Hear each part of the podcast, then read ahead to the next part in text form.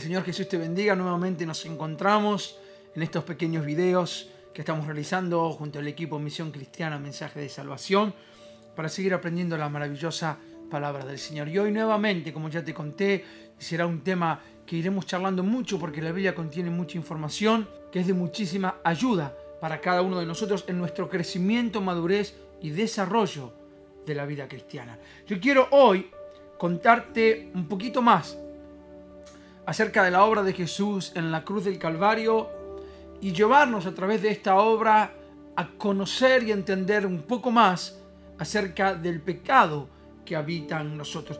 Vivimos en una generación, vivimos en una época donde muchas veces aún aquellos que somos hijos de Dios, si no lo sos, Dios quiera permitirte a través de estos videos poner hambre en tu corazón, necesidad de rendir por completo tu vida a Jesucristo. Pero si sos hijo de Dios, muchas veces corremos el grave peligro de minimizar el pecado. Como dijimos, esta generación en la cual vivimos y habitamos, que quizá para mantener nuestra autoestima en alto, para cumplir con algunos estándares psicológicos que la sociedad ha demandado, hemos dejado penetrar eso en la iglesia, nuestras enseñanzas, y hemos quizá dejado que el Evangelio, que no puede ser manchado ni mezclado con nada de esto, termine manchándose y mezclándose, y nuestro mensaje no termina siendo lo suficientemente claro. Pero yo quiero hoy que veamos la gravedad de tu pecado y de mi pecado, pero no simplemente porque yo lo pienso o lo creo, sino como venimos haciendo en todas estas charlas, veámoslo a través de la palabra de Dios. Dice el profeta Isaías, un pasaje muy conocido en Isaías 53, versículo 4, 5 y 6. Te invito a leer todo el capítulo en casa porque es maravilloso lo que Jesús tiene para enseñarnos aquí. Pero veamos estos, estos pasajes. Dice, ciertamente llevó Él nuestras enfermedades y sufrió nuestros dolores. Y nosotros le tuvimos por azotado por herido de Dios y abatido. Mas el herido fue por nuestras rebeliones, molido por nuestros pecados. El castigo de nuestra paz fue sobre él, y por sus llagas nosotros fuimos curados. Todos nosotros nos descarriamos como ovejas, cada cual se apartó por su camino, mas Jehová cargó en él el pecado de todos nosotros. Palabra de Dios, que ruego pueda penetrar profundamente en tu corazón y en tu entendimiento para traer convicción de pecado y llevarnos una vez más a Jesucristo. El no entendernos cuán pecadores somos automáticamente nos separa de Jesús, porque Jesús vino a buscar y salvar lo que estaba perdido. Jesús vino a buscar a los pecadores. Jesús vino a perdonar nuestros pecados. Y cuando vos y yo nos creemos simplemente justos por nuestro propio mérito o esfuerzo, seguramente ya no correremos cada día a los pies de un Salvador, sino que buscaremos autojustificarnos aún delante de ese Salvador. Pero fíjate lo que dice aquí la Biblia. Dice que Jesús fue herido por mis pecados y molido por mis rebeliones. Eso no fue antes, eso fue antes y es ahora.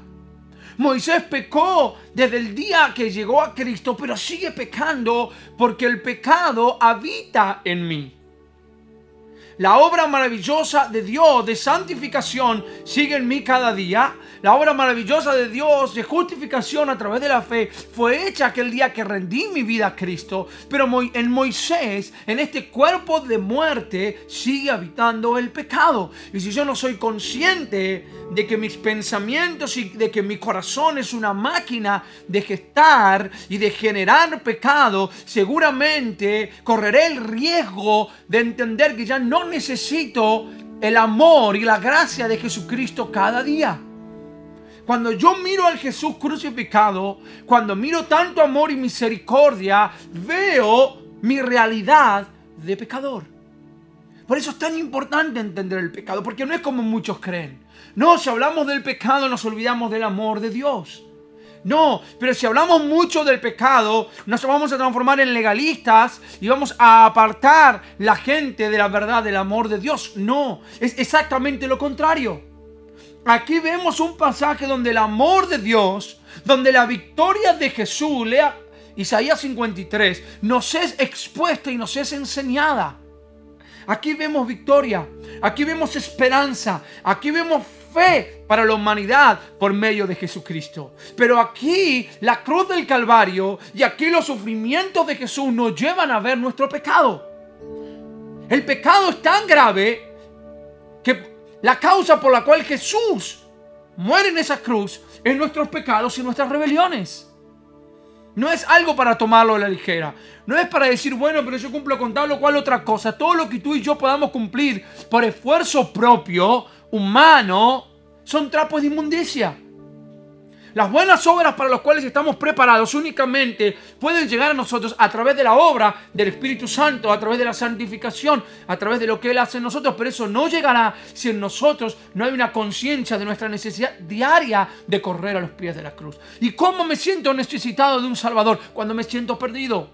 Y esto no mezclemos, por favor, no estoy diciendo que cada día sintamos que no somos salvos. La certeza y la seguridad de la salvación es otro tema. Tocaremos más adelante. Es hermoso, es maravilloso poder disfrutar de ello. Pero es importantísimo saber y entender que el pecado habita en mí y todos los días me buscará inclinar al mar. Sin más ni menos, e-, evalúa tu conducta desde hoy que te levantaste hasta la hora que te acuestes.